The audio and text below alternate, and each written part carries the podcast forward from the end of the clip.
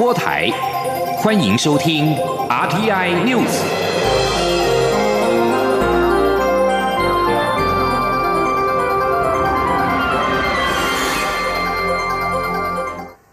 各位好，我是李自立，欢迎收听这一节央广主播台提供给您的 RTI News。中央流行疫情指挥中心今天宣布新增一名第四十二案 COVID-19 武汉肺炎的确诊个案。指挥中心初判是第三十四案住院期间向外传染给医护人员，而曾经跟该医护人员接触的第四十二案疑似因此而感染。指挥中心表示，这起院内的群聚个案已经掌握了两百九十五位接触者，并且裁减了两百四十七人，其中有六个人确诊，两百零六人阴性，其余的还在检验当中。记者杨仁祥、肖兆平的报道。COVID-19 武汉肺炎确诊个案来到四十二例。中央流行疫情指挥中心指挥官、卫生福利部部长陈时中三号表示，这名五十多岁确诊女性个案，目前判断就是二月二十八号宣布确诊的第三十四例所带出来的新增个案。陈时中解释，在第三十四案住院期间陪病照顾家人的第四十二案女性与三十四案同。楼层，而这名女性在陪病期间，曾经与因院内感染确诊的护理人员有短暂接触，目前正进一步厘清可能的感染源。他说：“同病房不同的病室，啊，病室比较小，他是一个陪病，啊，陪病的家属。那这个他没有国外、国内外的旅旅游史。那二月二十三日，啊，因为全身倦怠及咳嗽到诊所就医。”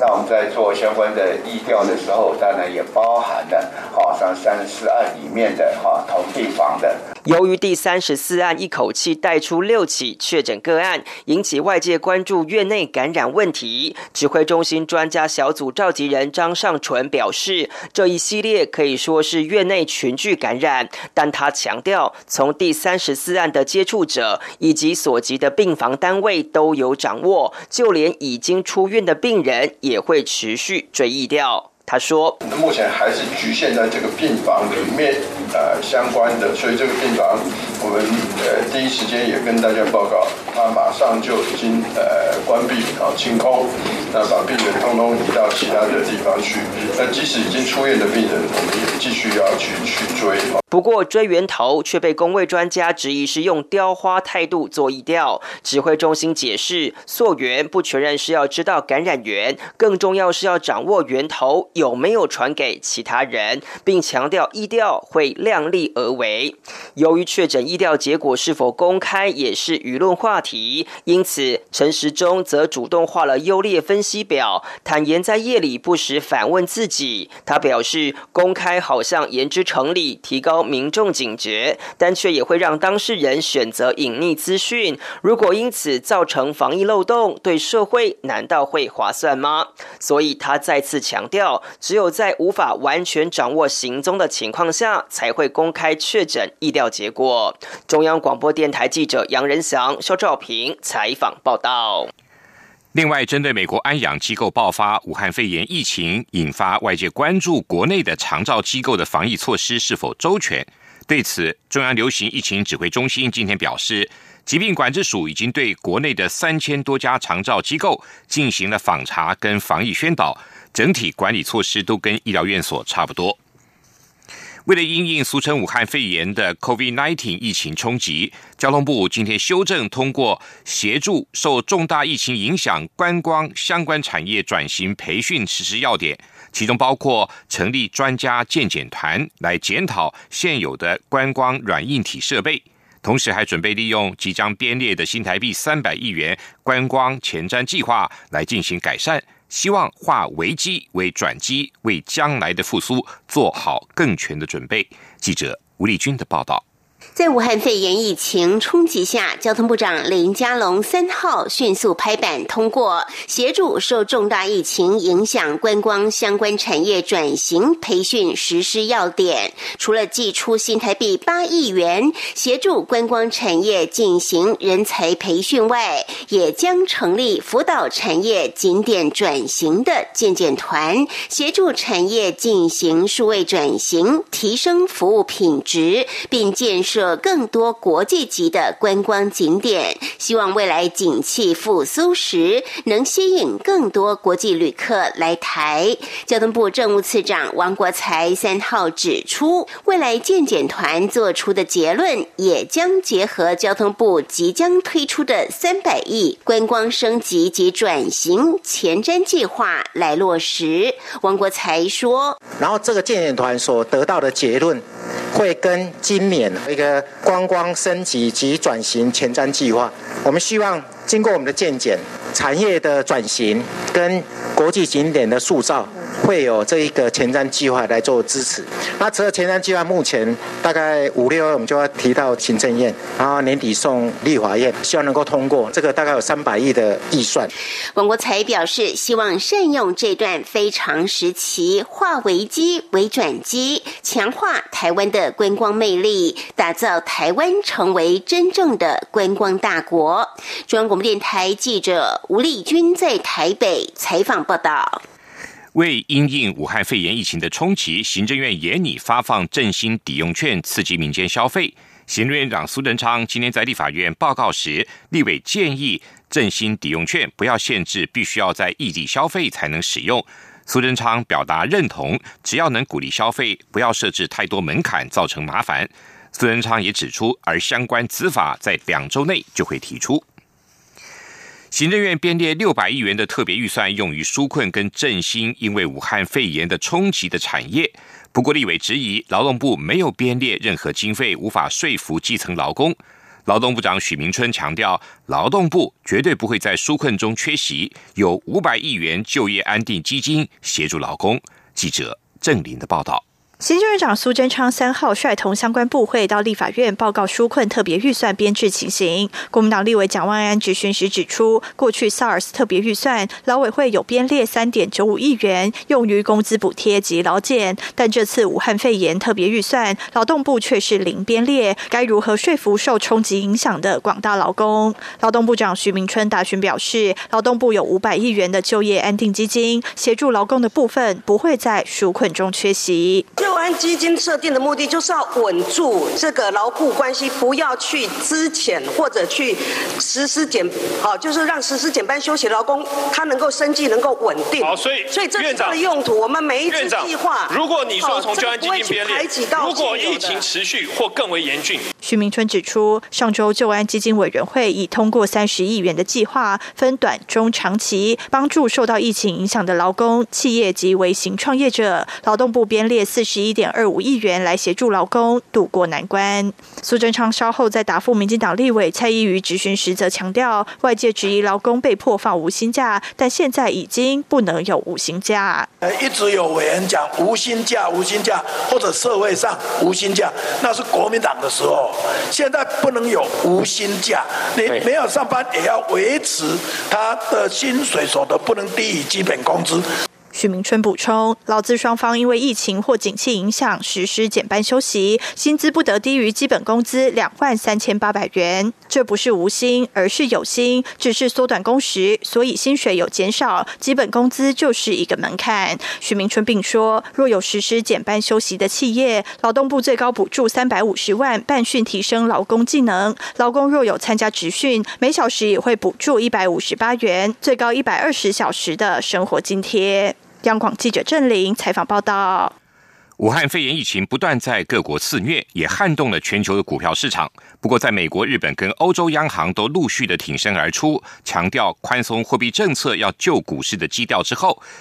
美股道琼指数二号暴涨了近一千三百点，涨幅超过百分之五，激励了亚洲股市，包括台北股市今天也全面反攻。中场加权股价指数上涨一百五十七点，收盘在一万一千三百二十七点，涨幅是百分之一点四一，成交值达新台币一千六百一十六亿。另外，台北外汇市场新台币对美元的汇价今天收盘在三十点零八七元兑换一美元，升值了三点七分，成交金额是十二点八四亿美元。针对滞留湖北民众因为被列入所谓的管制入境名单而有意提高政府违宪的相关报道，陆委会今天回应表示，政府为因应武汉肺炎疫情。依传染病防治法的规定，成立了中央流行疫情指挥中心，并根据疫情发展情势，采取各项应对的管理措施。至于包机接返一事，陆委会重申，我方已经做好准备，正持续的跟陆方沟通，没有进一步的说明。记者王兆坤的报道。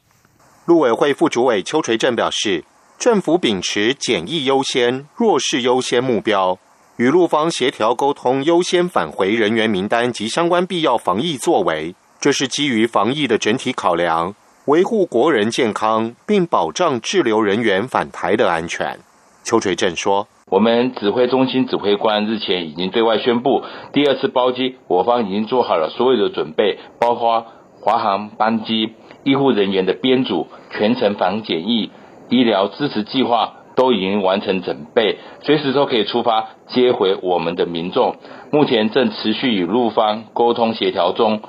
我们没有进一步的说明。媒体报道指，滞留湖北台湾民众打算自费跨海请台湾律师帮忙打官司，控告蔡英文政府违宪，限制人身自由，剥夺让他们有回家权利。陆委会表示，因应武汉肺炎。政府依据《传染病防治法》的规定，在一月二十号成立中央流行疫情指挥中心，依据疫情发展情势，采取各项对应的管理措施。中央广播电台记者王兆坤台北采访报道。不满中国长期欺压驻中国的美籍记者，美国国务院二号宣布大砍五家中国媒体驻美国的中国籍员工，大约四成来反制。美国已经要求五家中国官媒在十三号期限之前资遣超出限额的六十名中国籍员工。美国资深官员强调，严格的限制只针对包括了中共的新华社、还有中国的环球电视网、中国日报以及中国国际广播电台，另外以及包括新华社这五家媒体。这些媒体要求在六号前通知美方资遣员工的名单。新政策会在十三号生效，而外界普遍认为美方这项新政策是回应中国二月驱逐了三名《华尔街日报》的记者。但是资深官员指出，新政策是源于长久存在的问题，跟单一事件没有直接关联。路透社今天引述一封致欧盟委员会的信件报道，十二个欧盟国家呼吁欧洲联盟执行委员会加快进程，制定新的二零三零年的气候目标，以作为下一届气候峰会的一项极具雄心的榜样。欧盟执委会希望在今年加强欧盟的二零三零年气候目标，要求以一九九零年作为基准，在二零三零年前削减温室气体排放量百分之五十或五十五。而非目前所设定的百分之四十的减排量，但是根据十几个欧盟国家所签署的一封信，欧盟执委会需要在十一月联合国气候峰会前的一段时间，就提出一项气候目标计划，以利欧盟成员国家有时间就最终的减排目标达成决议。巴黎气候协定的缔约方将在十一月在格拉斯哥举行联合国气候变化纲要公约的第二十六次地方约大会碰面，他们必须在此来承诺更严谨的减排目标。在巴黎气候协定中，每一个国家都对限制国内的温室气体排放做出承诺，但是根据各国当前承诺的共同努力，仍然将使全球的气温在本世纪末升高大约摄氏三度，远高于科学家所说的要避免气候变迁的最破坏性的冲击所需要的温度减幅。英国瓦金斯杂志《身心灵》二月二十九号公布了二零二零年度的全球最具精神影响力的百大人物的评选结果，西藏精神领袖达赖喇嘛再度名列榜首。列入这个排行榜而必须具备的条件，包括对全球具有巨大影响力的精神领袖、活动家、作家或者思想家，而且要在全球付出贡献的在世人物。其他入选的精神领袖还包括了第二名的罗马天主教教宗方济各。第七名的越南的释一行禅师，以及第八名的前南非大主教图图等人，位于英国伦敦市中心的瓦金斯书店是在一八九三年所创建。这里是中央广播电台台湾之音。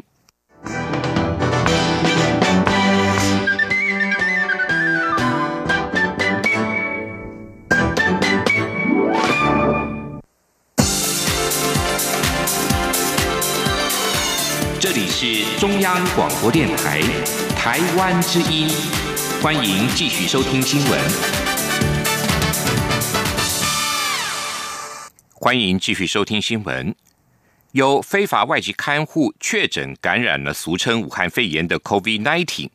对于是否要在此时追查非法看护，中央被质疑不同调。新北市长侯友谊、桃园市长郑文灿今天都表示会以防疫优先，不会在此时追究，以免增加医院的负担。另外，新北市继医院采取分仓分流之后，三百五十五家安养跟长照养护跟护理之家也开始分仓分流，以避免群众的感染。记者欧阳梦平的报道。台湾第三十二例武汉肺炎确诊案例是名印尼籍的非法看护，外界关切非法移工是否会成为防疫的漏洞。虽然中央流行疫情指挥中心指挥官陈时中日前表示不赞成在防疫期间扫荡非法看护，但劳动部发函给新北市政府劳工局，要求追查第三十二例。新北市长侯友谊三号受访时表示，目前以防疫为最优先，何况该名外籍看护还在医院隔离，不急着此时处罚他，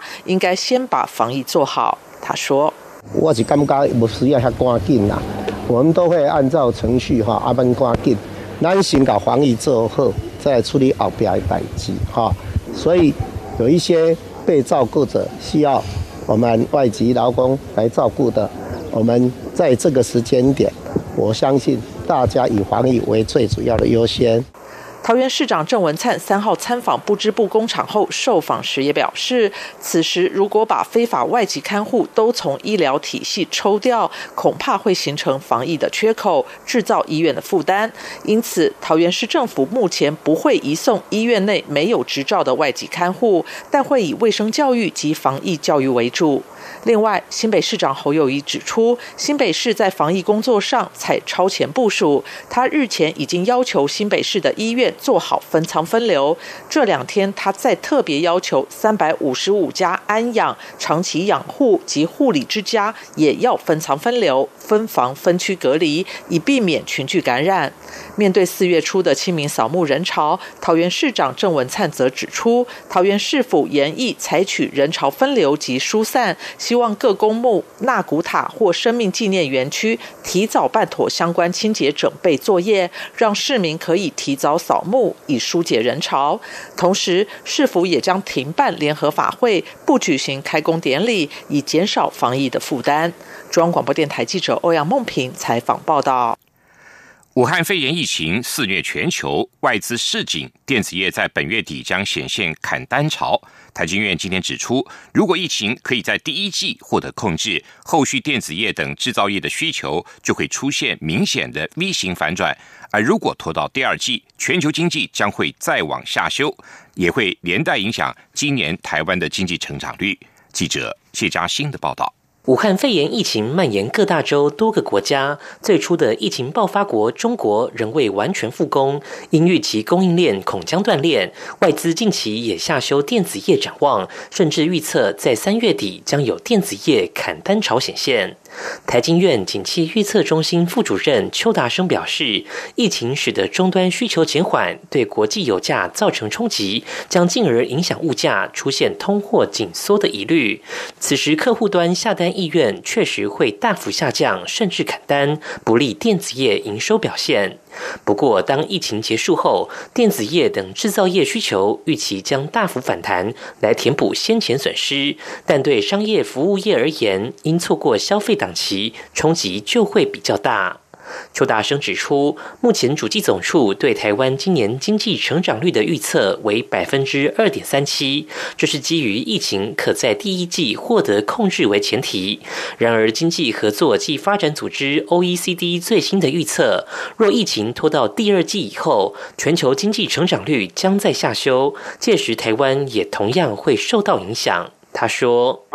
到第二季，我想全球经济，包括台湾在内，经济数据都不得不做调整了。因为二零一零年到二零一九年，过去这十年，台湾的经济成长跟全球的经济成长的相关系数，哈，是达到九十二 percent。所以说，当全球整个减缓，你台湾不太可能都不受影响。至于今年台湾经济成长率是否能保二，邱大生认为一切犹未知。除了关注疫情发展的情况外，也涉及。到台商回流带动固定投资的效应有多大，以及政府后续刺激消费的措施是否奏效等。中中央广播电台记者谢嘉欣采访报道。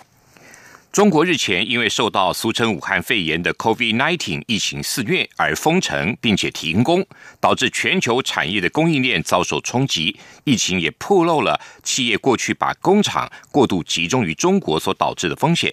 受到疫情影响，再加上美中贸易战还没有看到据点，预期产业的全球供应链将会更为分散。不少台资银行也更加坚定的往东南亚布局的决心。记者陈林信宏的报道。武汉肺炎疫情对中国的经济影响恐超乎预期。英商渣打集团三号指出，尽管二月中旬中国大型央企百分之八十已复工，但地方一级规模以上的企业却只有百分之五十复工，中小企业复工的比例更低。因此，对于中国今年经济成长率预测，也由原先的百分之五点八调整到百分之五点五。尽管中国今日强制多个省市全面复工，并还公布数据。高调宣扬企业复工率，但由于员工担忧遭染疫情，缺工情况严重，出货也连带受到影响。武汉肺炎疫情也铺露了企业过去把工厂过度集中于中国所导致的风险，也改变台资银行未来的布局。永丰金控三号举行法说会，认为在中国的台资企业，在历经武汉肺炎冲击，再加上美中贸易战还未看到据点，预期在全球供应链将更。为分散，由于企业往哪走，银行也会跟着脚步，因此也更加坚定台资银行往东南亚布局的决心。永丰金控总经理朱世廷说：“我们的西向的部分相对是完整的，我们有一个子行，好，然后那个有两家租赁的公子的的分公司，然后有有六个据六六个据点。”好，所以呢，基本上我们是从这个沿海地区到这个中中西部，我们是很完整的。所以，那但是在东南亚的部分的布局，我们会持续的去走。好，因为这个是有必要的。至于为英印行政院长苏贞昌宣布中央疫情指挥中心从二级提升为一级开设，永丰金也宣布全面启动第二阶段营运不中断计划，透过分组办公、异地备援、居家上班三招模式抗疫。至于海外位于疫情中心的据点，像是中国、港澳等，则是从春节过后就采行分组上班及居家上班的措施。中央广播电台记者陈明信鸿报道。劳动部统计处今天也公布第二季人力的需求调查，事业单位预计四月底较一月底的人力需求净增加三万五千九百人，比去年同期略增。不过，由于调查时间是在武汉肺炎爆发之前，劳动部坦言，实际情况可能跟调查有落差，将会反映在第三季的调查中。记者杨文军的报道。为了解今年四月底就业市场人力需求情形，劳动部于一月六号到一月二十二号就员工规模三十人以上事业单位办理二零二零年第一次人力需求调查，回收有效样本共计三千零七十二家。调查结果显示，事业单位预计四月底较一月底的人力需求净增加三万五千九百人，以制造业人力需求净增加一万七千两百多人最多。劳动部分析，美中正式签署第一阶段贸易协议，且厂商延续调升在台产能，加上五 G 行动通讯、人工智慧等新兴科技持续发展及网络平台购物需求增加等因素，事业单位仍有增雇。员工的需求。不过，由于调查时间是在武汉肺炎疫情爆发前，劳动部坦言，实际情况可能与调查有落差，将会反映在第三季的调查中。劳动部统计处处长罗依玲说：“近期因为受武汉肺炎的影响，那我们调查时间呢是在过年前完成，所以呢。”调查结果之后，可能说有的事业单位呢，会对这样的人力需求呢，会有一些不确定的因素存在。罗依林也提到，由于过年时疫情爆发，在过年后统计处有再次询问十多家代表性厂商是否调整人力需求，但当时厂商们都表示原则上将持续增财，所以无法确定是否有跟动。目前会开始进行下一季的人力需求调查，六月会公布相关数据。中央广播电台记者杨文君台北采访报道。劳动部今天表示，劳保局今天已经将二零一九年度新制劳退基金收益分配金额揭示在劳工退休金的个人专户，提醒劳工可以利用多元管道查询。这次分配金额超过一万元者，约有六百四十一万户，占了百分之五十四点四；其中超过两万元者有四百五十万户，占了百分之三十八点二；而介于两万到五万元者，大约有三百一十一万户，占了百分之二十六点三。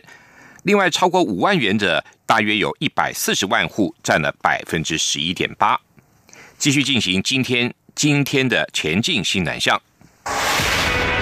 前进新南向。